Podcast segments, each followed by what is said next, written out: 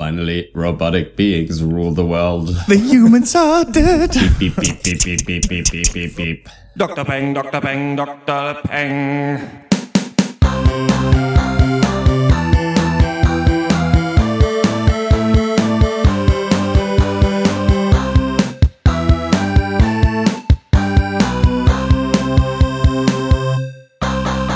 Hallo und herzlich willkommen zum 88. Pencast von drpeng.de Pop und Geist, unserem wöchentlichen Film- und äh, TV-Podcast Hashtag Wir hassen Filme. In dieser Ausgabe sprechen wir über den Genre-Mix Dope, über Steven Spielbergs Oscar-nominiertes Kalter Krieg-Drama Bridge of Spies und Louis C.K.'s neue Depri-Sitcom Horace and Pete. Mein Name ist Dr. Schwarz und wie immer rede ich mit Dr. Eck, Hallo. Dr. Snips Hallo. und Dr. Loco. Hallo. Ey, Leute, ich hab keinen Bock. Ich hab keinen Bock auf diesen Cast, ey. Warum? Dr. Eck, es ist schön, dass ihr alle wieder da sind, aber warum musst du so viel machen, dass wir hier morgens zu irgendwelchen unchristlichen Zeiten ich mir irgendwelche Notizen aus dem Arsch ziehen muss zu irgendwelchen Filmen, die man nicht gesehen hat. die, ich, die man nicht gesehen hat. Äh, das, es muss doch nicht sein. Was ist da los? Bist du bald ein berühmter Theaterstar wenigstens, dass sich das lohnt, dieses Leid, was ich hier zu ertragen habe jede Woche? Ja, ich dachte, das wäre doch einfach witzig, wenn wir schlechter vorbereitet sind, glaube ich. Ich glaube, daran hat es in letzter Zeit oft gehapert, dass wir einfach zu viel uns äh, Gedanken gemacht haben. Und das schlägt sich dann positiv auf den Cast wieder. Das wird dann, dann wird der Cast zu berühmt, weißt du? Das ist so. Und es ist auch nicht mehr Street genug wahrscheinlich, wenn man ähm, dann wirklich alles weiß, wie wir in der letzten Zeit ähm, auf den Tag gelegt haben. Dass wir wirklich alles wissen über jeden Film, durch jeden Film durchgespielt. Und, äh, Gerade auch Serien, von denen wir nur eine Folge geguckt haben. Also das haben wir auch zurückbekommen von den Hörern, dass da wissen wir sehr zu viel manchmal. da fast. wissen wir sehr viel, ja. Also zum Beispiel Making a Murderer kann uns niemand äh, was vormachen. Nee, ist schön, dass wir alle viermal wieder da sind, äh, obwohl es so unchristliche Zeiten sind. Äh, toll. Toll, dass ihr alle wieder da seid. Viel Spaß mit diesem Podcast. Willkommen äh, zur Hörerpost. Ja, schönen guten Tag, Dr. Peng, Kundenservice, Betreuungsstelle. Wie kann ich Ihnen helfen? Ja, schönen guten Tag. Ich wollte nur mal äh, sagen, dass ich diesen Podcast da, den Sie machen, echt nicht so geil finde. Sorry. Äh, okay, alles klar. Äh, dann äh, danke auf jeden Fall fürs Feedback, gell? Ja, tschüss. Was für ein Vollidiot. Wie kann man so wenig Ahnung von Filmen haben? Und äh, was du gerade schon angesprochen hast, Max, ist, dass uns Markus auf Facebook geschrieben hat. Äh, er schreibt, habe jetzt nur den Teil zu Making a Murderer gesehen. Also im Podcast hört man ja eigentlich, aber vielleicht weiß ich nicht, was er, da, was er damit meint. Ähm, hui, wo fange ich an? Zunächst sehr mutig nach dem Gucken von nur einer, in Klammern ist ein Ausrufezeichen, Folge, plus dem Lesen von Wikipedia-Artikeln, das Ganze als Müll, Scheiß und Dreck abzustempeln. Ihr habt ja ganz am Ende anklingen lassen, es geht tatsächlich nicht darum herauszufinden, ob Avery schuldig oder nicht schuldig war, sondern ob das so Justiz sondern darum, das Justizsystem zu entlarven. Darum verstehe ich auch den Verweis auf zu voyeuristisch nicht, den Polizeibeamten beziehungsweise dem County, die Avery schuldig ins Gefängnis gebracht haben und erwiesenermaßen trotz Hinweisen nicht andere Spuren nachgegangen sind, wurde im zweiten Fall gerichtlich untersagt, aktiv mitzuwirken. Sie hielten sich nicht daran und fanden dann Wochen, teils Monate später Beweise, die andere Polizisten eines anderen Countys trotz mehrfacher Untersuchung des Tatorts nicht fanden. Die Quintessenz ist, es gäbe weit weniger beziehungsweise kaum Zweifel an Averys Schuld, wenn die Untersuchungen ordnungsgemäß ge- durchgeführt worden wären. Ich finde solche harschen Urteile immer bedenklich, wenn man im Grunde nichts oder kaum eine von zehn Stunden was von der Doku kennt. Das macht ihr aber nicht bei allen Serien so, oder? Ähm, ich habe es jetzt nochmal rausgegriffen. Ähm, danke für diese Rückmeldung zu Making a Murderer. War vielleicht jetzt wenig verständlich für denjenigen, der keine Ahnung hat, worum es in dieser Serie geht. Das ist die neue äh, Netflix-Serie, in dem ja so ein bisschen der Gerichtsfall von, von diesem, äh, wie heißt der, Avery, aufgerollt wird. Und ähm, ja, quasi das Publikum erstmal im Dunkeln gelassen wird, ist er schuldig oder ist er nicht. Aber wie jetzt Markus schreibt, geht es gar nicht nur darum, wir haben die Serie, äh, wir drei, Dr. Snips, Dr. Loco und ich, ein bisschen abgetan, weil wir meinten, es ist ein bisschen ja, Effekthascherei, es ist ein bisschen voyeuristisch, es ist nicht so spannend für uns. Ähm, aber ich fand es interessant, dass mal jemand, der den Podcast nicht kennt, quasi uns das Feedback zurückgibt und sagt, ja gut, was maßt ihr euch an, über eine Serie zu urteilen, von der ihr nur eine Ja. von zehn Folgen geguckt habt? Und es stimmt natürlich, ich habe das auch zurückgeschrieben, so klar, wir können natürlich nicht ein endgültiges Urteil treffen über was, was wir gar nicht gesehen haben. Und das ist auch nicht das Konzept, das wir haben eigentlich jede Woche, weil wir ja neben diesen beiden Filmen eigentlich in Serien reinschauen, die ganz neu rausgekommen sind, so wie Horace und Pete jetzt, wo es dann meist eben nur eine Folge gibt, um zu schauen, lohnt sich das für uns oder lohnt sich das eben auch für euch da draußen, so damit ihr nicht, ich, weil für uns ist das ganz schön nervig manchmal, diese ganzen Pilotfolgen anzugucken von äh, unterirdischen Serien. Aber damit geht natürlich immer das Problem einher, dass der Pilot eben oft auch anders ist als die Serie, weil ja diese äh, Serien auch verkauft werden müssen. Und das, Ja. das, dieses Problem sind wir uns schon bewusst. Ne? Ganz genau. Und ähm, dass, dass natürlich dieser Fall an sich natürlich eine Brisanz hat, ist ja vollkommen klar. Also das verstehen ja auch äh, wir äh, Politik-Vollidioten. Naja, du hast es ja eigentlich schon gesagt. Ich meine, es geht halt um so, es geht halt um eine oberflächliche Einschätzung aufgrund der ersten Folge. Das machen wir und dass da jemand da uns vielleicht nicht zustimmt und das Ganze, aber wir sagen ja auch immer, bitte, wenn ihr es gesehen habt, Feedback. Und er hat jetzt ja aber auch nicht irgendwie geschrieben, warum das super toll sein soll oder so. Das fehlt mir da so ein bisschen. Aber ja, was ist Wikipedia, ist noch eine Frage, die ich hätte. Ich gucke immer, ich gucke immer nur eine halbe Folge und das war's. Ja. Na, ich glaube, es, äh, man kann schon daran arbeiten, dass man diese, dass man nicht so ein allgemeingültiges Urteil trifft, aber manchmal macht es eben mehr Spaß und es macht auch mehr Spaß, mal richtig auf was einzudreschen, finde ich auch selber als Konsument von anderen Rezensenten, finde ich es manchmal ganz Ja. interessant, wenn Leute eher polarisierendere Meinungen haben, an denen ich mich abarbeiten kann, vielleicht dann auch so ein Hate-Kommentar dazu schreibe. Ich finde es manchmal ganz angenehm. Es darf halt nicht abdriften in so ein prätentiöses Rumgeeiere und Rumgehate, was wir immer schon manchmal haben. Und ich finde immer, da bewegt es sich immer so hin und her bei uns. Ich finde, wenn man dann mal so drei richtig gute Casts gemacht hat, dann wird man so ein bisschen, sitzt man dick bräsig im Podcast-Thron und traut sich dann in der nächsten Folge manchmal so ein bisschen zu viel, kriegt dann die Stelle zurück und denkt sich, okay, vielleicht sollte man auch mal ein bisschen mehr inhaltliche Analyse machen. Aber genau, so viel dazu. Genau, wenn ihr Meinung habt oder wenn ihr sagt, was läuft nicht gut, welche Serie haben wir äh, komplett verrissen, die ihr super gern mögt, dann schreibt uns eine Mail an podcast.drpeng.de. Wir setzen uns mit dem Feedback auf jeden Fall auseinander. Und wir kommen zum ersten Thema des Podcasts und das ist Dope. You go to high school in Inglewood. You think you're gonna get into Harvard? I'm from a poor, crime filled neighborhood, raised by a single mother, don't know my dad, blah, blah. It's cliche. Allow me to introduce myself. My name is Malcolm Adekambi. I'm a straight A student with nearly perfect SAT scores. You probably got like one of them photogenic brains. You mean photographic memory? What'd I just say? I mean, yeah, you, you said it. Yeah, just reiterating. I play in a punk band with my friends, and I'm a 90s hip hop geek. Äh, Dope ist eine Art Genre-Mix vom Regisseur Rick Famuyiwa, der sonst noch nicht so groß in Erscheinung getreten ist, hat so ein paar ja, so schwarzen Comedy-Familienfilme vorher gemacht. Dope ist aber so eine Mischung aus ganz vielen verschiedenen Genres. Man kann es ein bisschen als Coming-of-Age, Drogen-Comedy vielleicht bezeichnen. Ein bisschen Drama ist auch noch drin. Es geht auch um ja, Black History, Black Culture und so weiter und so fort. Äh, Es geht um die Highschool-Gang, um Malcolm, Jip und Diggy. Jetzt geht der Bohrer bei euch an, ne? Ja, ja. Ja, genau, bei euch wird nämlich gerade gebohrt, habt ihr gesagt. Das ist äh, ganz lustig, aber ähm, ja, gerade müsst ihr ja nicht reden. Gerade ja, ich, ich versuche so lange zu reden, bis der Bohrer aus ist. Äh, Es geht um die Highschool-Gang Malcolm, Jip und Diggy aus der Nachbarschaft Inglewood. Die sind so 90er Hip-Hop-Nerds, haben eine Punkband, haben super gute Noten in der Schule. Und Malcolm, eben die Hauptfigur dieses Films, der will nach Harvard und soll dafür ein Essay schreiben über sich selbst. Und er schreibt ein Essay über Ice Cube, glaube ich, und irgendwas, wie Ice Cube mal einen guten Tag hatte und deswegen ein geiles Hip-Hop-Album geschrieben hat oder irgendwie so in die Richtung geht es.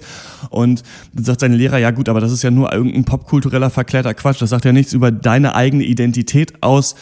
Schreib doch mal wirklich ein richtiges Essay über dein Leben und dann können wir mal weitersehen. Und ähm, da haben wir das dann schon, das große Essay übers Leben, was am Ende von so einer Coming-of-Age-Komödie ja auch oft steht. Ähm, Malcolm, weil er äh, so eine Frau ganz süß findet, die da in seiner Hut auch äh, am Cornern ist und am Mathe lernen. Sie weiß nicht, dass man erst die Klammern äh, ausrechnen muss, Gleichung, was er ihr dann verklickert. das kann ja nichts und, werden, ne? Ähm, mit ihr geht er dann auf eine Party, die dann aber hochgenommen wird von den Cops. Das ist eine Drogendealer-Party, sowieso Inglewood hat halt so einen Drogendealer-Background, dieses, diese Gegend. Und dann findet er sich am Ende mit richtig viel Kilo Drogen, ich glaube es ist MDMA, äh, in seinem Rucksack Mo- wieder. Molly. Molly, genau. Und äh, dann überlegen sie, scheiße, wie, wie kriegen sie jetzt diese Drogen los? Und natürlich verticken sie es an irgendwelche Leute übers Internet, weil der Typ, zu dem er die Drogen bringen soll, auch der Typ ist, der dafür verantwortlich ist, ob er am Ende bei Harvard reinkommt oder nicht. Und so entspinnt sich so ein bisschen, ja, so ein Coming-of-Age-Jugendfilm. War dope, dope. Ähm, ich fand ihn im Kern echt super nett und unterhaltsam und auch irgendwie sympathisch. Auch die Charaktere, auch die Optik mochte ich total gerne. Was dem Film meiner Meinung nach fehlt, ist einfach die Balance. Hast es auch schon so ein bisschen angesprochen. Der will eigentlich zu viel sein. Also eine Comedy, äh, eigentlich auch so eine Sozialsatire, aber eben auch dieser Krimi-Abenteuerfilm. Und am Ende kriegt er das nicht so gut unter einen Hut, weil er sich so hammermäßig in seiner Krimi-Geschichte verläuft mit ihren endlosen Twists und Turns. Und dabei finde ich so das große Ganze ziemlich aus den Augen verliert, oder? Ja, ich finde auch, dass er es nicht schafft, weil er eben so viel versucht, im wenn er sozusagen, wenn wir zum Beispiel dann gerade in der, äh, gerade im Genre Crime sind in äh, Dope, äh, er schafft es dann nicht, die Stimmung dann auch sofort herzustellen, die eigentlich angemessen ist für die äh, Situation, die man da gerade durchlebt. Und das ist so, das ist für mich auch das Problem. Manchmal ist der Film dann zu locker, zu cool, zu flippig und zu bunt. Und Mhm. äh, da weiß ich, wusste ich manchmal emotional nicht hin mit mir, wenn es dann daran geht, dass irgendwer eine Knarre auf jemanden richtet und ich das Gefühl hatte, eigentlich wollte ich doch eben noch lachen. Das ist irgendwie ein bisschen schwierig. Zumal man auch eigentlich ja schon genug hatte. Also wirklich diese drei Hauptcharaktere, die funktionieren so gut zusammen und sind super sympathisch und es gibt so diese awkward Comedy und an sich so, die sind einfach sympathisch und man guckt denen gerne zu. Und da wird dann aber ja halt so diese doch sehr hinkonstruierte Story drüber gesetzt, die eigentlich echt nicht nötig ist. Und es wird dann irgendwie auf Teufel komm raus versucht durchzudrücken. Und das äh, tut dem Film nicht gut, finde ich. Aber ist an sich trotzdem sehr unterhaltsam und eine coole Sache so. Ich frage mich, ob das nicht eigentlich so der perfekte äh, Coming-of-Age-Film für die Generation Z ist, wenn die so heißt. Ich weiß nicht, wie die heißen, die nach uns kommen. Die, die, die Leute mit Snapchat quasi. Die Leute, die wissen, was Snapchat ist und wie es funktioniert. So, die sehe ich immer. so, und das ist die neue Generation, die wirklich, äh, als sie geboren wurden, gab es das Internet schon so ungefähr oder als sie direkt am Anfang der Sozialisation. Denn ich weiß nicht, es ist halt ein anderer Coming-of-Age-Film als, als Stand By Me zum Beispiel. Und ich frage mich, ob das nicht so eine Art Coming-of-Age-Film ist, den diese Generation braucht, der eben völlig überdreht ist, tausend Genres mischt, der keine Identität hat, der versucht noch ein politisches Statement am Ende zu machen, der sich zwischen verschiedenen Kulturen bewegt. Ich finde es spannend. Ich finde, was ich bei Dope gut finde, ist, dass der Film sau unterhaltsam ist. Also hier und da sind ein paar Dialoge zu lang, gerade wenn einfach nur Plot erzählt wird, wenn er nicht diesen Spaßfaktor hat, aber der schnell geschnittene sieht fantastisch aus, der Soundtrack ist super, die Schauspieler funktionieren alle toll und ich mochte auch, dass der sich so einen Kosmos aufbaut aus diesem Inglewood. Also dass du dann irgendwann das Gefühl hast, du kennst irgendwie diesen Drogenheini von der Schule und du kennst die Ticker von der Straße und du weißt, wer da irgendwie im Diner nebenan rumhängt und ich finde, das kommt alles ganz gut zusammen, dass du das Gefühl hast, es gibt diese überdrehte, comichafte Welt irgendwo. Am Anfang sagen die ja, die sind 90s Hip-Hop. Nerds. Und diese Kinder sind ja viel zu übertrieben nerdig. Da merkt man so ein bisschen, wenn ein Regisseur, der selber nicht aus der Generation kommt, und gut, ich weiß nicht, welcher 19-Jährige kann schon wirklich Filme drehen, äh, wie der versucht, so eine, so eine Kultur und so eine Jugendklicke zu beschreiben. Bei Me and Earl and the Dying Girl war es so ähnlich für mich. Die drehen ja so Bootleg-Versionen alter äh, Arthouse-Filme und das sind halt viel zu krasse Filme für diese Kids eigentlich. Also es Ja. ist schon relativ unglaubwürdig, dass sie sich damit auseinandergesetzt haben. Und genauso ist es auch hier. Es ist unglaubwürdig, dass die alle so gut aussehen, dass sie so geile Klamotten haben, dass sie 90er Hip-Hop feiern, dass sie eine Punkband noch gleichzeitig haben, dass sie auch irgendwie noch gute Noten haben und hacken können. Und dann aber noch Außenseiter sind. Genau, und dann aber auch noch Außenseiter sind, weil das ja eigentlich auch sich dieser 90er-Style ja auch gerade so ein bisschen wieder Bahn bricht und auch so ein paar 80er-Accessoires, die die auch haben. Ähm, darauf, ich glaube, der Film ist sich dessen aber bewusst, also weil es darauf schon einen Kommentar gibt, als dieser äh, junge Malcolm dieses ähm, Ice Cube äh, Essay da abgibt. Denn da geht's ja quasi darum zu sagen, okay, diese popkulturelle Welt, die wir uns hier aufbauen, die ist eben für mich auch wichtig. Und dann sagt ja sein Lehrer da, ja, nee, aber das bist ja nicht wirklich du. Du bist halt ein schwarzer Junge aus der Hood. Schreib doch mal was, das dich wirklich betrifft. Und am Ende kommt ja dann dieses Essay raus, was eben Drogendealen mit Bandauftritten, mit Drogen, mit ja, auch Entrepreneurship, will ich hier mal in den Raum werfen, so zusammenbringen. Und das ist auch was, glaube ich, das ist vielleicht auch was, was dem Coming-of-Age-Jugendfilm, was es vorher nicht gab, dass jeder das Gefühl hat, er muss direkt ein Business gründen, bis Bitcoins verstehen und sonst was. Also, was ich sagen will mit meinem Gelaber ist, da ist sehr viel drin, es ist sehr dicht und Dope schafft es auch, Szenen, die erotisch sein sollen, die gangstermäßig sein sollen, alle irgendwie unter einen Hut zu kriegen, nur es verwässert schon dadurch, dass es so viel ist, aber es ist auch eine Leistung, dass man so viel in einen Film gepackt hat. Ja, aber viel davon, was du ansprichst, wird aber auch in diesem ellenlangen Story-Mittelteil oft vergessen oder in, in den Hintergrund gerückt. Also dieses Konzept finde ich auch super, auch wie sie, sich diese Welt aufbaut, dass du eben diese ja, Außenseiter-Kids hast, die sich aber durch diese Klischee-Landschaft des schwarzen Ghettos halt irgendwie schlagen müssen, mit Drogendealern und Gewalt und irgendwie dies und das, aber eigentlich selber gar nicht so richtig dazugehören und auch da so richtig gar keinen Bock drauf haben. Und ich meine, Malcolm sagt es ja selber, er möchte eben nicht der Typ sein, der ohne Vater im Ghetto aufgewachsen ist. Er möchte halt dafür gesehen werden, was er kann, was er macht und nicht, wo er herkommt. Das ist eine coole Message. Aber dann kommt er mit seiner Story nicht zuran und die Story wird wirklich, sorry, von Minute zu Minute blöder. Also, das ist wirklich Ja. hinkonstruiert. Es gibt noch einen Twist, er, muss, er soll den treffen, der ist nicht da, dann trifft er zufällig wenn anders, dann muss er hier, dann muss er dahin. Und das ist so an den Haaren herbeigezogen. Und das Traurige ist, was auch Hotte schon gesagt hat, der Film braucht es eigentlich gar nicht. Denn bis er mal an diesem Hauptpunkt angekommen ist, nämlich dass Malcolm und seine Bande selber zu Drogendealern werden und so Breaking Bad-Style aus ihrem Chemielabor aus der Schule irgendwie Dope verticken, da sind dann eben schon wieder zwei Drittel rum. Und dann war ich auch schon mental schon raus, als dann dieses Hacker-Gedöns auch noch angefangen hat. Und weiß nicht, ja, aber also wirklich ein cooler Kern, aber der, der wird einfach vergessen. Genauso wie auch diese Liebesgeschichte, die der Film auch noch hat, auch für eine Stunde vergessen wird. Also es wird ja. eingeführt, am Anfang er hilft ihr bei der Mathe, Nachhilfe irgendwie bei den Hausaufgaben, dann geht er auf sein Abenteuer und am Ende ist sie wieder da und dann, dann sind sie irgendwie wieder glücklich oder auch nicht. Und ja, also irgendwie verwirrend, oder? Alles in allem. Ja, total. Mhm. Ähm, und äh, es ist eben auch es ist auch alles zu einfach. Der Film hat mhm. auch keine richtigen Hürden für ja. die Darsteller, weil es, es, wird eben gesagt, ja, das sind halt smarte Kids ja, und dann, dann verticken die jetzt halt Drogen und das läuft auch ganz gut. ja. Das kulminiert dann in einer Szene, aber irgendwie, weil eben, und ihr habt es ja auch schon gesagt, verwässern ist das Stichwort, weil so viel passiert, erkennst du die Ernsthaftigkeit gar nicht mehr. Und ähm, das liegt wirklich daran, dass es zu viele Stationen gibt für die Protagonisten in diesem Film. Und das ist äh, zu viele Eck, äh, Eckplots da irgendwo, hier nochmal lang, da nochmal irgendwie äh, in, in den Diner und eine Schießerei. Das ist irgendwie komisch und ja, dann vielleicht auch zu viele, äh, zu viele komische Charaktere drin. Vielleicht hätte da ein bisschen mehr Geradlinigkeit dem Ganzen irgendwie, äh, hätte, glaube ich, dem Ganzen ganz gut getan, um da auch dem Statement, was man eigentlich machen will, äh, das noch mehr hervorzuholen. Ne? Denn es, es hat ja ein klares politisches Statement, ne? Also was du ja. schon gesagt hast, Malde, ähm, genau, ich möchte eben nicht reduziert werden nur auf meine Herkunft. Ne? Und ähm, das ist ja eine totale spannende Geschichte, ne? Und genau diese Geschichte oder auch ähm, der Teil, dass eben der, der, der dieser Mensch, der, der sich dann als Drogenbaron irgendwie enttarnt, der eigentlich der wie Harvard Spokesman ist, äh, was ja auch völlig lächerlich konstruiert ist, aber der soll natürlich auch nur stellvertretend sein für den, für den weißen Torwächter sozusagen, der jetzt entscheidet, mhm. wer hier gesellschaftlich den Aufstieg wagen darf und wer nicht. Und das ist an sich ja clever, aber zu, ja, zu albern eigentlich dann inszeniert. Ja. Ich glaube, es ist irgendwie nicht zu albern. Ich glaube, es soll genauso sein und ich kann da nur wertschätzen, dass man geschafft hat, so viele Sachen in, in diesen Film reinzupacken, weil es ja wirklich ist, wie, weiß nicht, The Big Lebowski trifft auf Spring Breakers, trifft auf Dear White People. Da ist ja wirklich alles drin in diesem Film. Und äh, zum Beispiel diese Szene, als er dann da bei diesen Drogenleuten zu Hause ist und diese Frau unbedingt mit ihm schlafen will, hat mich halt an diese Szene erinnert, wie sich die eine bei Big Lebowski da die äh, Zehennägel lackiert. Und da muss ich auch mal sagen, hier mal kein richtiger Sex in Klamotten. Hier wird mal richtig, also nicht richtiger Sex gezeigt, aber richtig angeteased. Und ähm, es ist auch super hot, was da, was da abgeht. Und da, da, da kriegst du auch mit so dieses, ja. diese Verlorenheit, die sowieso der äh, Hauptdarsteller, der, der Malcolm spielt, total gut rüberbringt. Mhm mhm. ist dieses einerseits unsichere, aber auch schon wie bei Me and, and the Dying Girl und auch bei, wo war das, ähm, Mistress America. Ich mag das gerne, dass wir mittlerweile so ein Außenseiter-Kino kriegen von Außenseitern, das uns aber schon zeigt, das sind aber die besseren Leute und das wissen die auch selber schon von sich. Ja. Die wollen nicht bei den Bullies unbedingt ankommen. Natürlich tut er es am Ende auf eine Art und die Aussage, die da getroffen wird, ist vielleicht schwierig, aber das finde ich eigentlich ganz nett und ich ähm, finde es interessant, dass man dann auch mit Google und Amazon und Bitcoins und Memes und Tumblr und sowas um sich schmeißt. Es ist ein bisschen zu viel. Es, der Film hat keine lange äh, Halbwertszeit, weil man viel dann vergessen hat, finde ich letzten Endes, wenn man, wenn die bunten Farben irgendwann sich, äh, man sich an die nicht mehr so richtig erinnern kann und die über die Leinwand geflimmert sind. Aber ich finde, in dem ganzen Biopic Oscar schwermütigen Wust, den wir uns angucken, ist es ein vernünftiger Film, den man sich gerne anschauen kann mit ein paar Freunden, wo man eine gute Zeit hat. Ich gebe äh, sieben von zehn Punkten. Ja.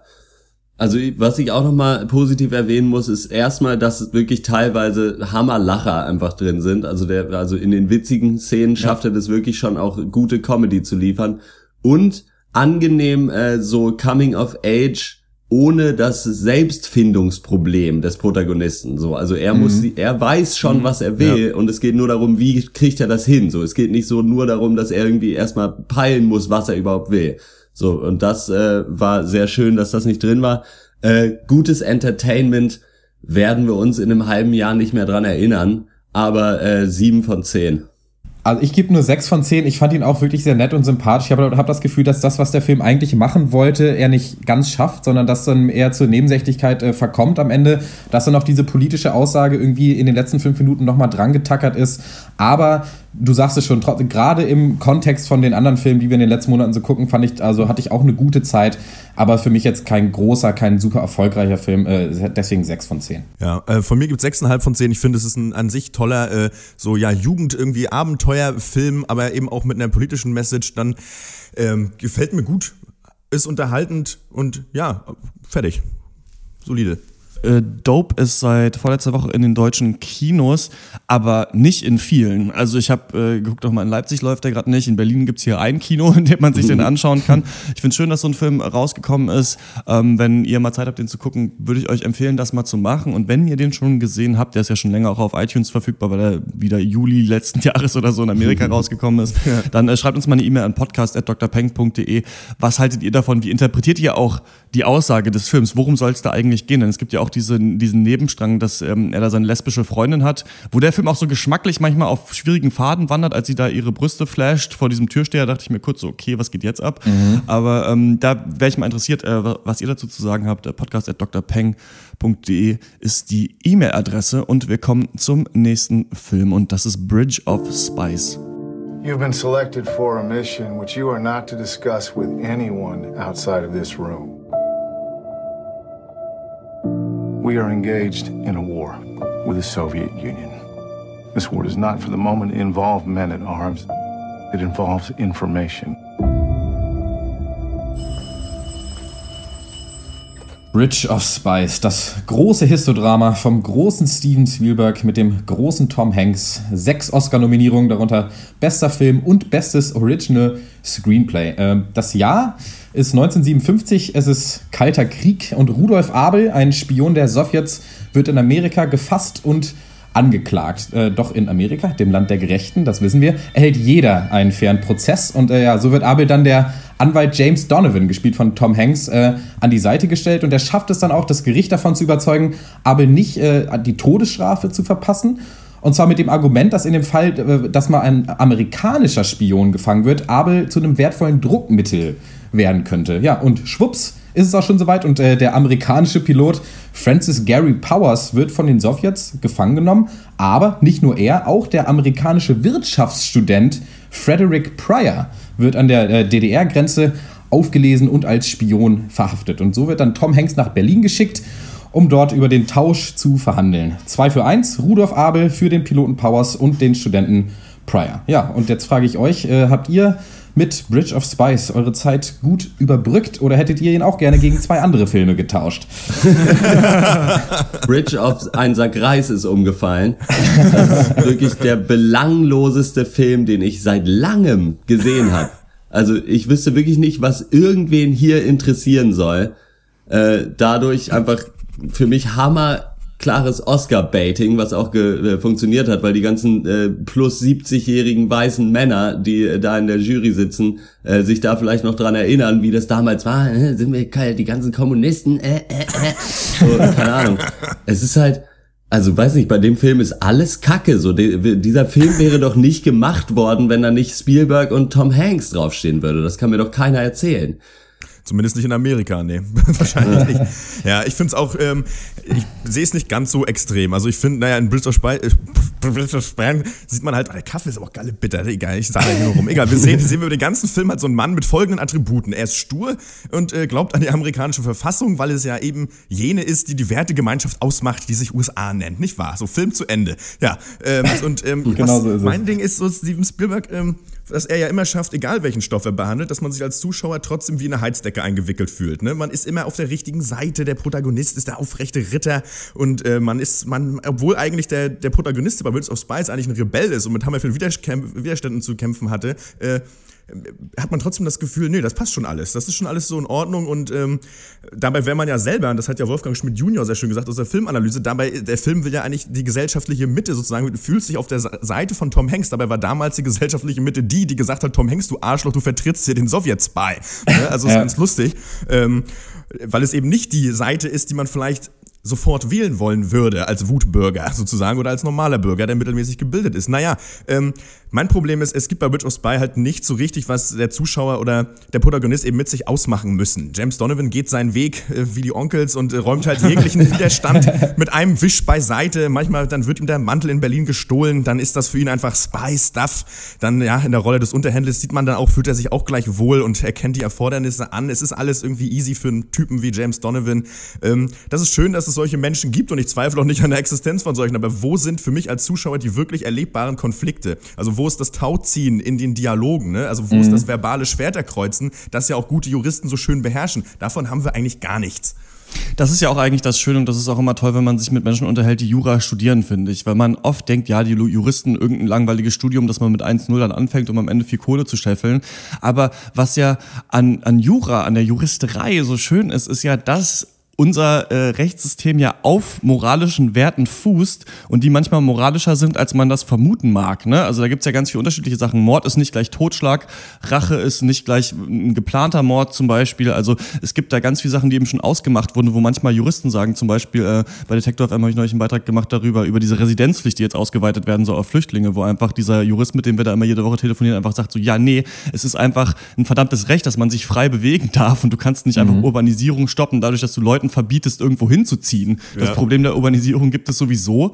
Und wenn jemand in einen Sportverein will und der ist in einer größeren Stadt oder zu Bildung, die in der Stadt ist, kannst du ihm nicht verbieten, da hinzugehen. Und manchmal finde ich, hat das so was Angenehmes. Diese Seite des Juristen, die manchmal so ein bisschen nüchtern und klar sagt, ja Leute, unsere Gesellschaft fußt nicht auf irgendwelchen äh, lächerlichen emotionalen Stelzen, sondern das sind, Ja. das sind wirkliche geerdete Werte, die wir hier vertreten. Darum geht's eben in Bridge of Spice. Da geht's eben darum, dass man sagt, ja, klar befinden wir uns im Kalten Krieg, aber dieser Mensch ist auch Amerikaner und hat deswegen auch genauso Rechte wie alle anderen. Den können wir nicht einfach filzen, da können wir nicht einfach in die Wohnung reingehen und ihm irgendwas unterstellen, den können wir nicht einfach ans Messer liefern. Das, die Frage ist ja immer bei so äh, Biopics oder also Geschichten, die sich wirklich zugetragen haben, die dann jetzt in Filme verwurstet werden. Wie unterfütterst du so deine historische Geschichte? Denn die Geschichte ist natürlich interessant. Klar, es ist interessant. Es wird ein russischer Spion, wird eingesperrt und soll dann getauscht werden gegen eben diesen, diesen Studenten und ähm, diesen, diesen amerikanischen Spion. Und wenn wir uns jetzt diese ganzen Oscar-Filme angucken oder die, die wir besprochen haben, gibt es immer unterschiedliche Arten daran zu gehen. Ne? Zum Beispiel bei Steve Jobs fragt man sich, okay, man hat ja die Geschichte um Apple-Gründer Steve Jobs und da hat, wurde aber gesagt, okay, wir machen harte Dialoge und in den Dialogen tritt erst diese Firmenhistorie und der Zeitgeist zutage. Also da gibt es nicht noch zehn Leute von außen, die irgendwas sagen, sondern es gibt quasi die Key Players und die erklären dir, aber durch ihr Wesen schon kriegst du schon den Konflikt mit. Bei The Big Short zum Beispiel wurde gesagt, wir nehmen uns ernst über diese Bankenkrise, machen aber Metakommentar, machen Musik, machen Schnitte und versuchen das so irgendwie unterhaltsam zu machen. Bei Brooklyn ist nicht mal eine richtige Geschichte da gewesen. Da ist es so, wie sich, weiß ich, ein Bonzenkind in so einem äh, Bällebad aus Mozartkugeln irgendwie fällt. Und äh, bei Spotlight, den ich auch schon gesehen habe, den wir bald besprechen werden, da bin ich sehr gespannt auf eure Meinung, denn ich fand den ziemlich gut. Da wird gesagt einfach, wir nehmen uns richtig ernst und hoffen, dass nur diese Pressehandlung und die guten Schauspieler den Film tragen. Und ich finde, es funktioniert in Spotlight. Also da ist die Story halt stark genug. Und ja, bei Bridge of Spice muss man sagen, Spielberg sitzt dran, äh, der Kameramann, der auch schon bei ähm, Minority Report und äh, James Ryan und Schindlers Liste und so Kamera geführt hat, Janusz Kaminski, schafft es, das alles einzupacken in, in coole Shots. Es sieht Ja. äh, relativ gut aus. Manchmal zu viel Licht in den Szenen, sieht ein bisschen zu doll nach Studio aus manchmal, aber äh, auch, auch Tom Hanks schaffen es quasi, dem so eine Schwere zu verleihen. Das Problem ist aber, dass diese Handlung, die eigentlich komplex ist, völlig runtergedampft wird für den Zuschauer, sodass jeder Ja. Dialog erwartbar und auch verständlich ist für den Zuschauer. Also es gibt da diese Szene, wo er dann in, in Berlin ist und da zu den Sowjets kommt in das Büro und sagt, ja, wir wollten hier eigentlich einen Handel machen, ich bin hier, um Handel zu machen, können wir jetzt mal diesen Handel machen? Dann sagt er, nee, wir können den Handel nicht machen. Dann geht er zu dem DDR-Mann, ja, wir wollten diesen Handel machen, ja, den Handel können wir nicht machen. Also das, das Ding ist ja, das ist ein Jurist, das ist jemand, der vor Gericht durch seine argumentative Schlagkraft, durch cleveres Taktieren da seine, die zu verteidigenden Leute versucht rauszuhauen. Und das sehe ich nicht in diesem Film. Ich sehe weder eben diese ganze politische Bandbreite, kommt mir in den Dialogen viel zu kurz, aber auch dieses juristische Taktieren ist sau wenig drin. Und dadurch wird der Film halt nach dem ersten Drittel, wo dann halt Mark Rylance eigentlich kaum noch mehr eine Rolle spielt, der das super gemacht hat, echt dröge, finde ich. Genau das ist das Problem. Es ist einfach übersimplistisch mal wieder als Historienfilm. Und deswegen finde ich, kann sich Bridge of Spice auch echt neben Unbroken auf die stille Treppe setzen, weil ich fand es dröge, ich fand es war unnötig. Äh, also wirklich ein Hiss-zu-Schinken für, für mich auch. Ich bin da auch sehr extrem von der, von der übelsten Sorte, weil einfach jeder Konflikt dadurch gelöst wird, dass eben Tom Hanks Tom Hanks ist. Und Tom Hanks ist Amerikaner und deswegen steht er für Freiheit und Gerechtigkeit und Standhaftigkeit. Und mehr ist es nicht. Also du, ja, du kriegst dieses Taktieren nicht mit. Du hast nie das Gefühl, dass er was erreicht hat. Du hast das Gefühl, er kommt in den Raum rein und sagt, hallo, ich bin Tom Hanks, ich bin jetzt hier und deswegen wird das alles gut. Und mehr ist es nicht. Und das weiß ich nicht. Und dazu kommt auch diese Machart des Films, wo wirklich jedes Story-Element, was eingeführt wird, muss in der nächsten Szene wieder aufgelöst werden. Es, ist, es geht Schlag auf Schlag. Der Film ist ein reiner Selbstzweck. Und äh, erst dachte ich, schade, dass man den ganzen Film schon aus dem Trailer kennt, aber dann ist mir klar geworden, der ganze Film ist auch eigentlich nur ein Trailer, weil wirklich jede Szene und jede Sekunde nur dazu existiert, um den Film zu Ende zu bringen. Und das ist einfach super flach und kein Überraschungsmoment, kein Comic Relief, außer dass Tom Hanks dreimal Schnupfen hat. Und, und irgendwie total lustlos wird mir das davor geballert und ich soll das dann irgendwie als äh, eine Visualisierung der amerikanischen Werte abfeiern. Kann ich nicht machen. Ja, und vor allen Dingen auch, der so, macht ja dann auch in teilweise in Szenen noch auf spannend, hat aber komplett überhaupt keine Spannung, weil wirklich alles, was in diesem Film passiert, wurde mindestens einmal vorher angesprochen, dass das eventuell passieren könnte. Ja. Einfach. Also du hast so einfach, keine Ahnung, zum Beispiel nehmen wir mal diesen abgeschossenen Piloten, der wird erstmal total lustlos eingeführt ja. in dem Film, der ist einfach da, was alles, was wir über ihn wissen, ist, er hat einen Lügendetektor-Test bestanden und hat mindestens einmal Poker gespielt in, in seinem so. Dann soll er Top Secret Einsätze über Russland fliegen und Fotos machen. Da wird dann gesagt, ja, du, ihr müsst da ganz vorsichtig sein. Es könnte sein, dass ihr abgeschossen werdet. Wenn ihr abgeschossen werdet, dann ist es ganz wichtig, dass ihr dieses Flugzeug noch zerstört. Dann fliegt er los, wird abgeschossen, schafft es nicht, dieses Flugzeug zu zerstören und sich selber umzubringen, was er auch machen soll und äh, trotzdem, und ich weiß, dass es passiert, weil irgendwann vor einer halben Stunde Tom Hanks hat schon mal gesagt, es könnte ja passieren, dass einer von unseren Leuten gefangen genommen wird. ja, und dann wird mir aber trotzdem eine 5-Minuten-Szene gezeigt, wie er am Flugzeug hängt und verzweifelt versucht, diesen Zerstörungsknopf noch zu drücken. Aber ich weiß doch schon, dass er das nicht schafft. also, keine Ahnung. Und genauso, ja, Vorsicht, in Ostberlin, da gibt's Gangs. So, er geht nach Ostberlin, kommt eine Gang. So, so, das ist halt einfach, ah. So kannst du doch keine Story erzählen. Mhm. Ja, das, das stimmt absolut. Und ähm, ich, ich, ich, ich sehe es nicht ganz so, dass man sich auf die amerikanischen Werte abfeiert, weil es wird ja schon gesagt, nein, die Öffentlichkeit möchte eigentlich ein anderes Urteil haben. Also das ist ja schon, also quasi die Werte werden von einigen wenigen hochgehalten. Das haben sie schon gesagt, finde ich. Also das habe ich zumindest rausgehört. Und aber eben von solchen Leuten, ganzen Kernen wie Tom Hanks, ne? Standing Man, ne? Äh, ja. Schlimmsti mhm. auf äh, Russisch, glaube ich, heißt es. Ich habe es mir aufgeschrieben. Ähm, ja, das ist irgendwie, und das ist ja, und auch genau wie du gesagt hast, im Prinzip äh, alles, was später passiert, wird vorher eingeführt. Und das wird, das passiert ja auch bei der Rolle von Tom Hanks. Er ist der Standing ja. Man. Du weißt nach Minute fünf, ja, er wird nicht brechen. Er wird einfach sein Ding durchziehen. und er wird auch ja. keine Zweifel haben. Er wird niemals mit sich hadern. Und das ist eben auch so ein, das ist ein Problem. Am Ende hast du da halt wieder solche Menschroboter, die eigentlich nicht, sich nicht benehmen wie Menschen. Die rennen halt los. Ich muss hier was, genau, was du gesagt hast, gesagt, ich muss hier einen Handel machen und ich ändere meine Meinung nicht. Das ist mein, das, das bin ich. So, das ja. ist halt, und das ist irgendwie auch Kacke. Und da auch mal wieder mein Punkt, inwieweit kann ich mich da irgendwie, fühle ich mich da als Zuschauer emotional involviert? An sich ist das absolut mittelmäßige Storytelling. Und äh, ja, historisch ist das interessant, aber, aber eben ja. Man gönnt sich da halt nicht genug mit der, mit der Historie. Es ist ja, es ist ja schon spannend, dass ähm, Tom Hanks erfährt dann ja erst quasi auf dem Weg nach Berlin, dass jetzt auch die Ossis diesen Studenten gefangen haben und dass er quasi zwei Leute rausholen soll für den einen, den er in der Hinterhand hat, was ja schon ein Deal ist, bei dem es relativ klar ist, dass sie nicht darauf eingehen werden. Und da soll ja eigentlich aufgezeigt werden, dass es noch zu, zur Gründung der DDR auch große Furchen gab zwischen der Sowjetunion und der DDR und dass da halt auch ein politisches Machtspiel am Laufen war. Und das wird mir aber zu wenig gezeigt. Also Spielberg entzieht sich hier so ein bisschen einem Statement. Er will, sagt halt, okay, wir haben das historische Setting und darin wollen wir die Geschichte erzählen, aber die Geschichte ist dann nicht ausformuliert genug und das historische Setting Setting spiegelt sich nicht genug wieder in diesen mhm. Dialogen, denn die Schauspieler, die das machen, auch die ganzen deutschen Schauspieler, die da die, die DDR-Beamten sind, die machen ihre Rolle alle gut. Ja. Aber man hat das Gefühl, dass sie ein bisschen im luftleeren Raum agieren müssen. Dann gibt's halt noch mal einen Shot, wie er da in der Bahn äh, über die Grenze fährt und sieht, wie Leute an der Mauer abgeknallt werden, dann, um zu zeigen, okay, das war dann doch relativ schlimm früher. Oder zum Beispiel gibt es eine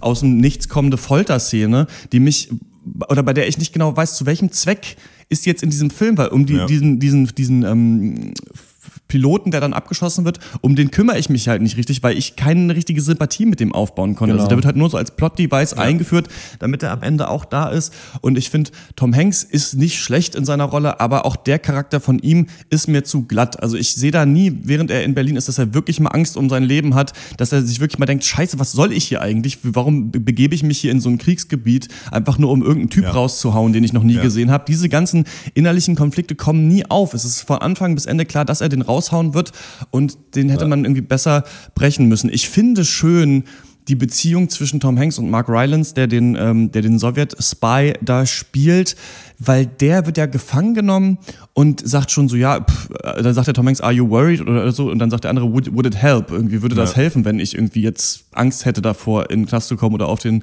elektrischen Stuhl, hat er niemals, er hat niemals eine Angst davor und irgendwann erschließt sich dir halt als Zuschauer, ja, das ist, weil der selber nicht weiß, was mit ihm passiert am Ende, wenn er wirklich an die Russen übergeben wird, weil die vielleicht auch keine Verwendung mehr für ihn haben oder ihn umbringen. Daher ist es ihm total egal und deswegen finde ich es ganz schön, wie sich zwischen diesen beiden Männern auf so eine Art Freundschaft aufbaut, ohne dass das viel in Dialogen ausformuliert werden Mhm. musste. Und das ist halt auch, glaube ich, Spielberg, der sowas einfach schafft, der so eine emotionale Schwere in solche Szenen reinlegen kann. Ähm, für mich, ja, aber passiert dann letzten Endes äh, zu wenig und äh, ich frage mich so ein bisschen, warum, warum musste dieser Film gemacht werden? Also was hat sich Spielberg gedacht? Ich, ich glaube, er wollte einfach diesen Konflikt, den er immer zeigen will, jetzt mal in dieses Setting legen, zu einer Zeit, wo dieser Konflikt wirklich nicht so interessant ist, wenn man dem nicht noch ein paar neue Facetten gibt. Ja. Ähm, ich gebe äh, fünfeinhalb von zehn Punkten. Du hast ein paar schöne Sachen eben noch angesprochen, also wo ich mich aber auch echt dran ärgere. Also gerade diese Szene, wie er in, ärgere. ja, ich ärgere mich daran, das sagt man heutzutage so. Nee. Also gerade die Szene, wie er dann in Ostberlin noch sieht, wie an der äh, Mauer äh, noch Leute abgeknallt werden, so von mir aus. Zeigt mir das noch so, aber dann macht doch nicht die Szene noch rein, wie er in Amerika dann wieder ist und da dann noch mal die gleiche Szene hat, wie ein paar Kinder über einen Zaun klettern.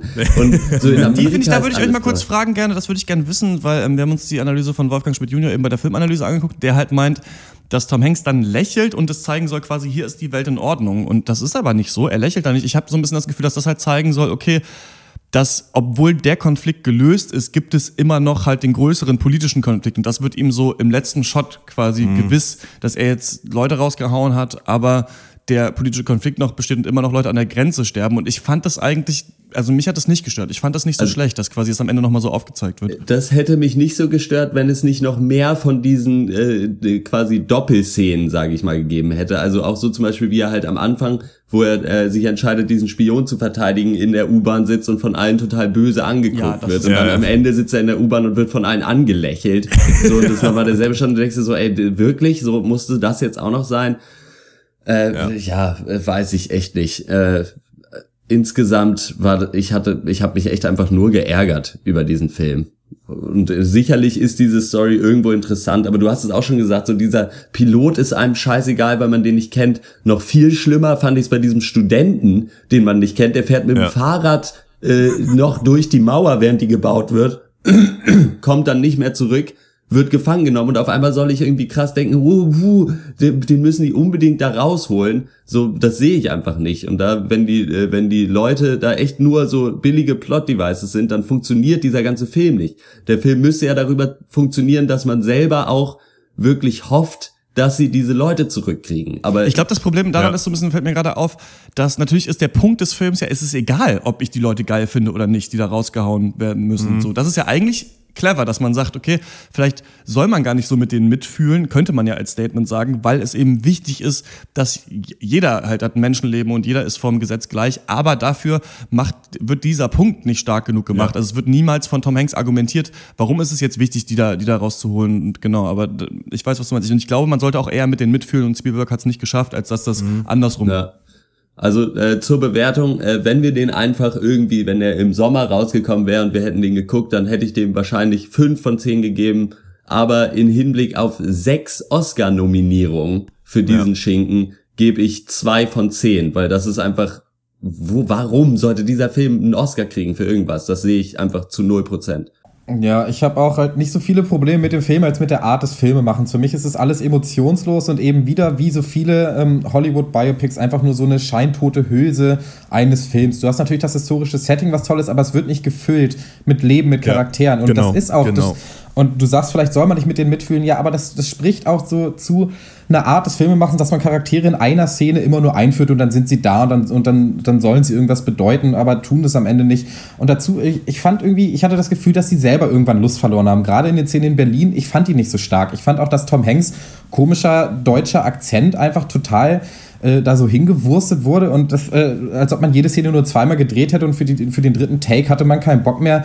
Ähm, es war irgendwie hingeklatscht und ich war einfach nicht involviert und deswegen äh, gebe ich auch nur drei von zehn Punkten. Ich finde auch, dass äh, man hat sich hier ein Setting ge genommen, was ja an sich schon durchaus spannend ist, aber es ist eben doch nur irgendwie ist doch nur Szenerie und Kulisse, was es ja auch tatsächlich in der Realität ist und das ähm, merkt man eben auch. Ich finde, man hätte eben, mehr zeigen können, finde ich auch von den Menschen in Berlin zu dieser Zeit oder irgendwie da noch mehr in die Tiefe gehen können, finde ich, außer irgendwie nur irgendwelche Funktionäre zu zeigen und irgendwie, dass dann eine Mauer hochgezogen wird.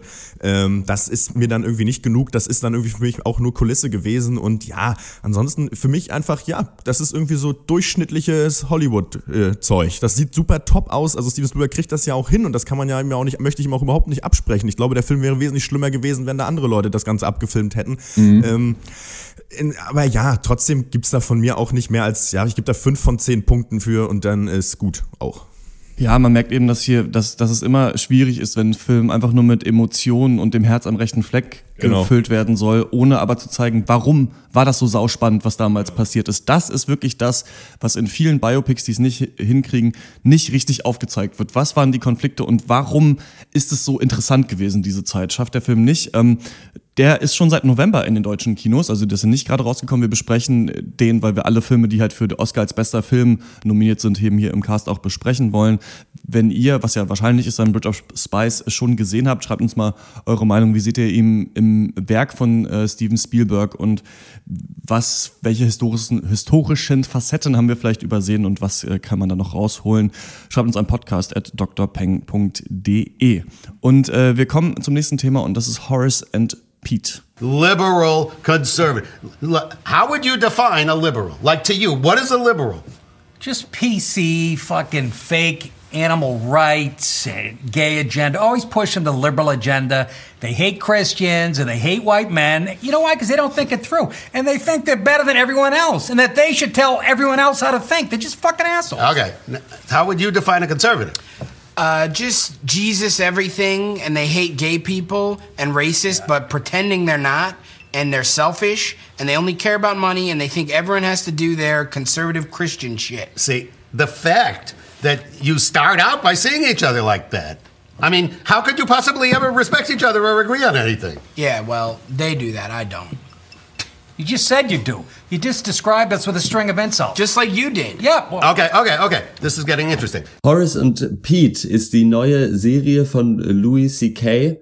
Äh, gab keine Werbung oder sonst was dafür, wurde dann einfach irgendwann die erste Folge veröffentlicht, am 30. Januar, glaube ich. Ich glaube, die Leute, die in Louis C.K.'s E-Mail-Verteiler sind, äh, haben da eine Benachrichtigung äh, bekommen, ansonsten keiner. Worum geht's? Es geht um eine Kneipe in Brooklyn, die Horace und Pete heißt und die äh, seit 100 Jahren existiert und immer von einem Horace, also einer, einem Mann aus der Familie Horace und einem Mann aus der Familie Pete, die dann entsprechend die neuen Horace and Pete sind, geführt werden. Und äh, ja, das war's eigentlich schon. Es gibt halt diese Kneipe, es gibt in der Kneipe einen Konflikt und zwar will die Schwester von Louis C.K., der äh, den entsprechend den Horace spielt, die möchte die Kneipe auflösen und der führt das jetzt gerade mit Pete, der wird gespielt von äh, Steve Buscemi. Und äh, ja, das ist so das Ding irgendwie, da sitzen äh, lauter verschrobene Gestalten drin und es ist halt so Comedy-Drama, ganz simpel gefilmt an so einer Art Theaterset. Ist so ein bisschen gewöhnings, gewö gewöhningsbedürftig, gewöhnungsbedürftig, fand ich. Äh, wie hat euch das getaugt? Ich möchte hier etymologisch natürlich auf zwei Wörter eingehen. Das eine ist äh, Sitcom. Eine Sitcom heißt ja nicht Sitcom, weil die Leute sitzen, sondern weil es Situational äh, Comedy ist. Und das ist was, was ähm, nicht nur Jerry Seinfeld zum Beispiel immer wirklich begriffen haben, sondern auch Louis C.K., der tatsächlich weiß, wie sich Menschen verhalten, der ein guter Beobachter ist und der es immer wieder schafft, so ähm, ja Menschen aufeinandertreffen zu lassen und die, die dann wirklich mal ein bisschen reden dürfen und ihre Konflikte auch ausdiskutieren können. Äh, das wurde ja schon in seiner Serie Louis gemacht, von der er gesagt hat, dass man nicht genau weiß, ob das da noch mehr Folgen gibt. Und jetzt soll das eben auch hier wieder gemacht werden. Und ja, es ist eine Art Sitcom-Setting, weil es eben dieses Multicamera-Ding hat, aber die Kamera relativ starr ist und einfach nur drauf filmt. Und wie bei Cheers zum Beispiel hast du halt ein Bar-Setting. Und das Witzige ist aber, das ist schon direkt äh, also die ganze Zeit völlig unwirklich sich anfühlt, gerade als Pete dann, der alte Pete, der ein rassistischer, äh, sexistischer Arsch ist, die Musik ausmacht. Also am Anfang gibt's ja noch so eine Hintergrundmusik, die Mhm. das Ganze irgendwie einbettet, dann ist die aus und wenn sich Leute in dieser Bar unterhalten, sitzen einfach hinten drei am Tresen, die nichts sagen und einfach vor sich hinstarren und es wirkt, um zum nächsten Wort zu kommen, staged. Und ich habe Ja. noch nie drüber nachgedacht, dass staged ja auch von Stage kommt. Also es wirkt wie auf einer Theaterbühne, es wirkt wie hingestellt und abgefilmt, aber es wirkt nicht authentisch. Und ich glaube, dass es Absicht ist, muss es ja, glaube ich, sein. Ähm, es zeigt sich auch hier so ein bisschen, dass vielleicht kein Network das angenommen hätte, sondern das in so Eigenproduktion rausgehauen werden musste. Fünf Dollar kostet die erste Episode, die nächste soll jetzt morgen am Samstag, also für euch gestern am Samstag rauskommen. Den kostet dann, glaube ich, zwei Dollar und es ist nicht ganz klar, auf wie viele Folgen das am Ende ausgelegt sein wird. Das ist sehr aktuell, also es spricht zum Beispiel diese Vorwahlen in Iowa an, was heißt, dass es echt vor einer Woche oder so gedreht werden muss, gedreht werden hätte sein können müssen. und ähm, man, Ja. da sind auch Versprecher drin. Also die Leute Ja. versprechen sich einfach in ihren Dialogen zwischendurch und du fragst dich dann manchmal, was ist denn jetzt hier los? Und dadurch, dass keine Hintergrundmusik ist, dass das Setting dieser Bar völlig unglaubwürdig wirkt, hat das eine ganz unangenehme, seltsame Atmosphäre und dadurch äh, ja, verhallen diese Dialoge ganz komisch für den Zuschauer. Und ich fand aber nicht schlecht an Horace und Pete einmal natürlich, das Writing von Louis C.K. ist wieder, ist wieder gut. Also zum Beispiel ein, ähm, ein konservativer und ein liberaler sitzen und immer über ihre Werte reden und so weiter. Erinnert mich da ein bisschen auch an, an, an so eine Art Serien machen wie beim Tatortreiniger. Also es Leute hast aus völlig verschiedenen Backgrounds, die dann eben mal miteinander reden. Da eignet sich natürlich so ein Bar-Setting, wo sich Leute treffen, die sich nicht kennen. Aber ähm, später wird es ja dann sehr ernst. Also die Folge geht eine Stunde, es zieht sich Ja. zwischendurch sehr und am Anfang wird, ist es eher so ein bisschen nachdenklich, ein bisschen ulkig und dann kommt dann richtiger Drama-Dialog, der mich dann mehr reingezogen hat, weil er schon schafft, auch so einen Kosmos aufzubauen aus dieser Bar. Wer kennt wen, wie lange machen sie das schon? Und ähm, da, ja, so verschiedene Charaktere diese, diese Konflikte ausbaldowern können. Ich finde, es ist ein interessantes Projekt. Wird sich zeigen, wie gut sich das als Serie eignet. Gerade äh, eine Stunde Laufzeit finde ich zu lang. Ja, also Louis C.K. verkauft uns hier sein ganz eigenes Produkt. Das merkt man auch an der Art, wie die Serie gemacht ist und natürlich auch an der Tatsache, dass er eben, da, dass da niemand dahinter steht, außer der selber, dass du da 5 Dollar für bezahlen kannst und du weißt, es ist was von Louis C.K. Aber ich frage mich, was er uns genau verkaufen will, weil für mich wirkt es alles wie eine Mischung aus vielen Sachen, die Louis C.K. vorher gemacht hat. Also es geht los so ein bisschen fast sketchartig mit so Versatzstücken aus seinen Stand-up-Programmen, hatte ich das Gefühl. Also ich fand auch, dass er vielen Charakteren, die in dieser Bar sind, seine Worte in den Mund legt. Also die Worte, die eigentlich sonst auf einer Stand-up-Comedy-Bühne von Louis C.K. selber kommen würden. Und das geht dann ungefähr eine halbe Stunde und das ist auch teilweise lustig. Und dann kriegst du aber noch mal eine halbe Stunde dann eben eine, eine große zusammenhängende Story, eine dramatische Story. Und der, der erste Teil hört auf und der zweite fängt an und das ist eigentlich eine ganz andere Serie. Ich fand, das, ich fand das auch sehr, sehr gewöhnungsbedürftig, ist ein gutes Wort und auch ein bisschen abturnt, muss ich sagen. Also ich wusste nicht ganz genau, was ich fühlen soll, was ich hier kriege und was ich auch in den anderen Folgen noch kriegen werde. Äh, werde ich da jetzt wieder zehn Leute, zehn neue Leute an der Bar sehen, die, sie- die coole fünfminütige Gespräche führen? Oder werde ich wieder ein 30 Minuten Drama, ein Familiendrama zu sehen bekommen vielleicht? Und ich, ich glaube, ich habe das größte, der größte Punkt ist, dass ich eigentlich nach der ersten Folge keine Lust auf die zweite habe. Das habe ich so mitgenommen beim, beim Gucken. Ja, ich habe auch zu Christian gesagt, ähm, ich bräuchte tatsächlich eine zweite Folge, um mir da nochmal, um da wirklich eine Meinung zu haben. Ich fühle mich so ein bisschen, ich habe gar keine Meinung. Also ich, ganz komisch, man steht da wirklich so im wahrsten Sinne des Wortes zwischen den Stühlen als Ja. Zuschauer.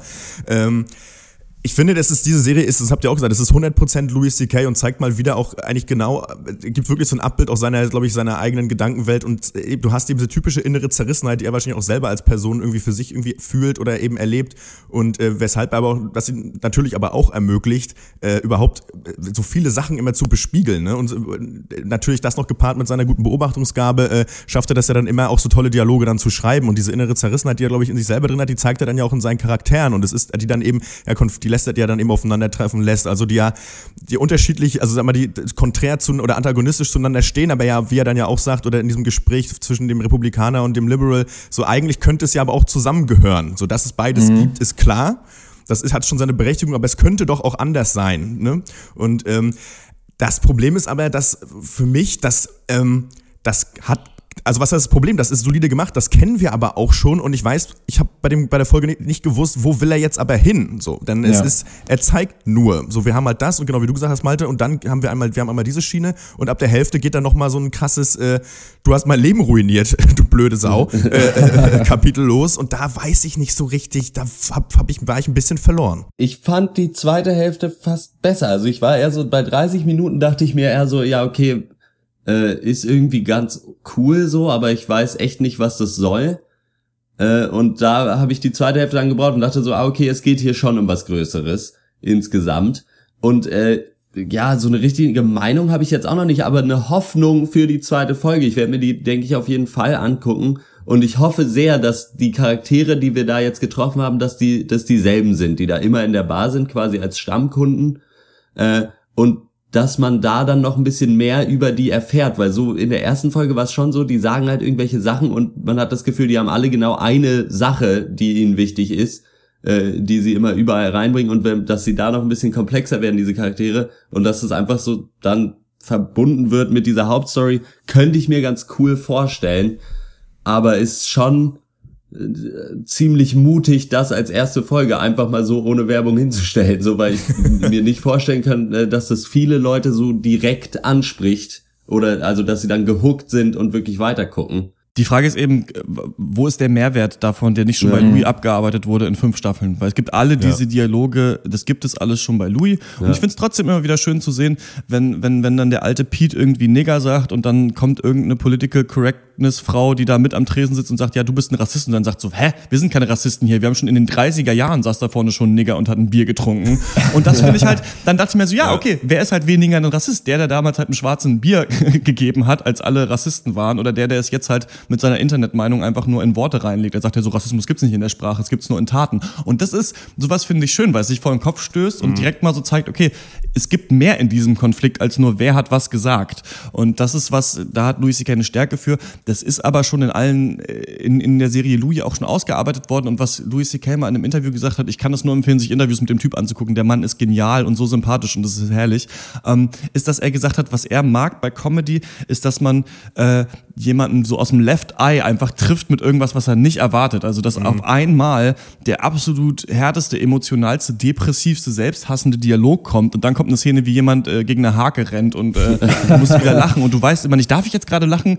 Und bist so Ja. ein bisschen äh, Spielball äh, der Gefühle und äh, das Louis C.K. Ja, ähm, für mich gibt's keine Empfehlung für Horace and Pete. Ich finde, das muss niemand äh, gesehen haben. Die Serie Louis kann man sich gerne angucken. Auch gerne ein Stand-up-Programm von Louis C.K. selbst. Ich finde auch den Preis für eine Folge einer Serie 5 Euro abzudrücken, ist relativ viel Geld, finde ich. Also für ein Stand-up-Programm, ich finde es irgendwie anders, weil da kommt mehr rüber. Das kann man sich öfter mal anschauen. Mhm. Wenn es jetzt dann billiger wird, okay, dann, dann, dann macht es vielleicht Sinn äh, in der Richtung. Aber ja, ich äh, verfolge alles gerne, was, was dieser Mann macht. Ich halte den für mit den brillantesten Komikern, den wir zurzeit haben. Aber bis jetzt ist es in Ordnung, aber ich sehe auch nicht den neuen, den Mehrwert, der darin steckt eigentlich. Ja. Ja, das sehe ich auch so. Genau auch diese Tendenz, schocken zu wollen und halt so krasse Political Incorrectness mit reinzubringen und Leuten wirklich vor den Kopf zu stoßen. Auch das haben wir schon aus sechs, sieben Stand-Up-Programmen bei ihm gesehen. Und mir fehlt auch eben das Neue. Ich habe das Gefühl, dass er hier ein bisschen zu tief in seinem eigenen Kosmos vielleicht gegraben hat. Und ich war auch enttäuscht von Steve Buscemi, der einfach so eine alte Mannrolle kriegt. Und ich liebe Steve Buscemi, ich finde den mega geil, aber hier darf er sich einfach nur einen staubigen Polunder anziehen und den Boden fegen und irgendwie drei Sätze sagen. Ähm, weiß ich nicht. Ich, er muss da ein bisschen mehr differenzieren, Louis C.K., finde ich, zwischen seinen Charakteren und er muss ein bisschen mehr selber, glaube ich, noch checken, was er mit dieser Serie erreichen will. Und dann könnte das vielleicht in Zukunft was werden, aber für die erste Folge von mir auch keine Empfehlung. Ich muss mir, ich werde mir definitiv die zweite Folge angucken, weil ich, ich habe das Gefühl, ich kann dazu nichts sagen, weil ich absolut keine Ahnung habe, wo er, wo er hin will. Ich finde auch, dass er definitiv, äh, also finde ich auch, was wir neulich bei Tarantino ja schon hatten, vielleicht gerade mal wieder ein bisschen zu knietief in seinem eigenen Saft stand und das hast, kriegst du hier halt wirklich 200 Prozent um die Ohren gefeuert. Und das ähm, da hab, das habe ich auch nicht mehr gebraucht, weil ähm, habt ihr auch alles gesagt, das kennen wir so alles schon. Ich habe da auch noch den Mehrwert noch nicht gesehen und ähm, pff, ja, mal gucken. Also eine Empfehlung kann ich dafür auf keinen Fall aussprechen, weil es dann lieber die anderen Sachen, das ist auch ein bisschen leichter. Das ist ja auch wirklich, es ist wirklich schweres Zeug. Mir gefällt die Szenerie aber eigentlich gut. Ich finde das Setting eigentlich total geil. Ich finde das mutig, dass man das macht. Ähm, da mal einen ganz anderen Schritt zu gehen, an sich super, weil es hat ja sowas von Kammerspiel, Theateraufführung. Ähm, Finde ich geil. Aber noch keine Ahnung, irgendwie kein Horizont in Sicht. Mal gucken. Ja, da habt ihr schon alle jetzt dann gesagt. Was ich noch ganz cool fand, ist, dass hier mal ein schönes Beispiel dafür war, wie man Sachen, die alle in dem äh, quasi oder fast alle schon wissen, erklären kann, wenn man eine Hintergrunderklärung liefern muss in dem Dialog.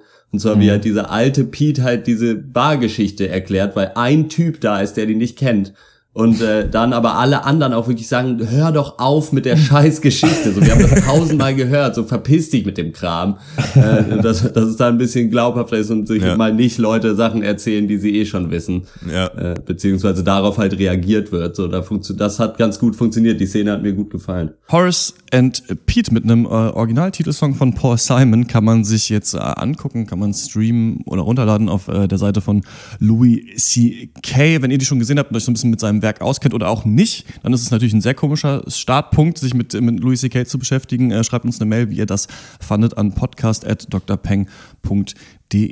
Okay, und damit kommen wir zur Abschlussrunde. Was hat uns sonst diese Woche äh, popkulturell oder anderweitig bewegt? Also ich habe eine kleine Idee für eine Kinderserie ähm, gehabt äh, gestern Abend. Ähm, es gibt ja Thomas die Lokomotive und ich habe überlegt, da ein neues Format zu machen, was so ein kleines, so vielleicht als Spin-off und das wird heißen äh, Donald Trump. Ähm, es ist eine kleine konservative, rechtskonservative Straßenbahn, die so in so einem Lokschuppen dann immer nach Feierabend mit seinen anderen Straßenbahnkollegen rum abkumpelt, was so ein bisschen wie so ein Eckkneipen-Feeling haben soll und da so seine kruden Theorien zum allgemeinen Weltgeschehen so verbreitet. Und ähm, ja, Donald Trump ist so AfD-Wähler, aber, aber nur aus Protest. Das ist, ähm, bis sich was Besseres auftut, eine Welt, in der Tram, eine Tram noch wieder Tram sein darf. Genau. Das hätte ich noch. Ja, das klingt doch schon mal sehr gut. Kann, äh, kannst du ja nicht direkt ans Werk machen, vielleicht Stop Motion äh, oder so. Ich bin, ich bin eigentlich flink mit der Schere. Das Ja, muss, eine Straßenbahn mit einem Meerschweinchen als Frisur, äh, dann passt schon. Äh, ich äh, äh, wird gerade noch nur ein bisschen Freiburger Theaterwerbung machen. Mach mal. Äh, und zwar äh, einmal äh, die Maniacs, eine englische Theatergruppe, wo ich äh, Teil bin, spielen 12., 13., 14. Februar und das Wochenende drauf im Fahnenbergplatz. Äh, vier Einakter auf Englisch, sehr lustig. Es geht um Sprache, Lügen und natürlich die Liebe und alles und wie immer. Äh, Tickets dafür gibt's bei Valtari oder tickets at maniacs.de. Ansonsten noch Laut und Lyrik bin ich auch ein Teil. Musikalisch-theatralische Lyrik-Performance. Das ist doch mal was. Äh, was für ein äh, Idiot. genau. Äh, am 18., 19., 20., 26. und 27. Februar im E-Werk. Äh, ja, und wenn das alles vorbei ist, dann habe ich auch wieder mehr Zeit und dann muss Christian nicht so früh aufstehen. Das ist auch schön. Alles klar, das war's für diese Woche. Wir hören uns wieder im 89. Pencast. Da sprechen wir über den äh, viel erwarteten Comicfilm Deadpool, über die interessante Dokumentation. Ich habe schon auf dem äh, Filmfestival in Leipzig gesehen, äh, The Wolf Pack und äh, die Serie, ich glaube, sie heißt American Crime Story, The People vs. O.J. Simpson. Ähm, welche Filme oder was sollen wir sonst noch als nächstes besprechen? Schreibt uns mal an podcast.drpeng.de und wenn ihr den Podcast mögt, dann empfehlt ihn euren Freunden oder hinterlasst uns eine positive Bewertung auf iTunes. Einfach auf iTunes nach Dr. Peng suchen oder dem Link folgen unter dem Podcast. Das war's von uns. Bis zum nächsten Mal. Ciao. Tschüss. This. Red lips, a kiss, and you got me calling for you. Guess I hardly know you. You're off limits. Classic twist. I think I'm falling for you.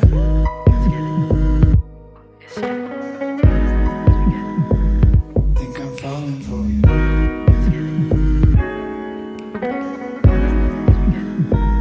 Think I'm falling for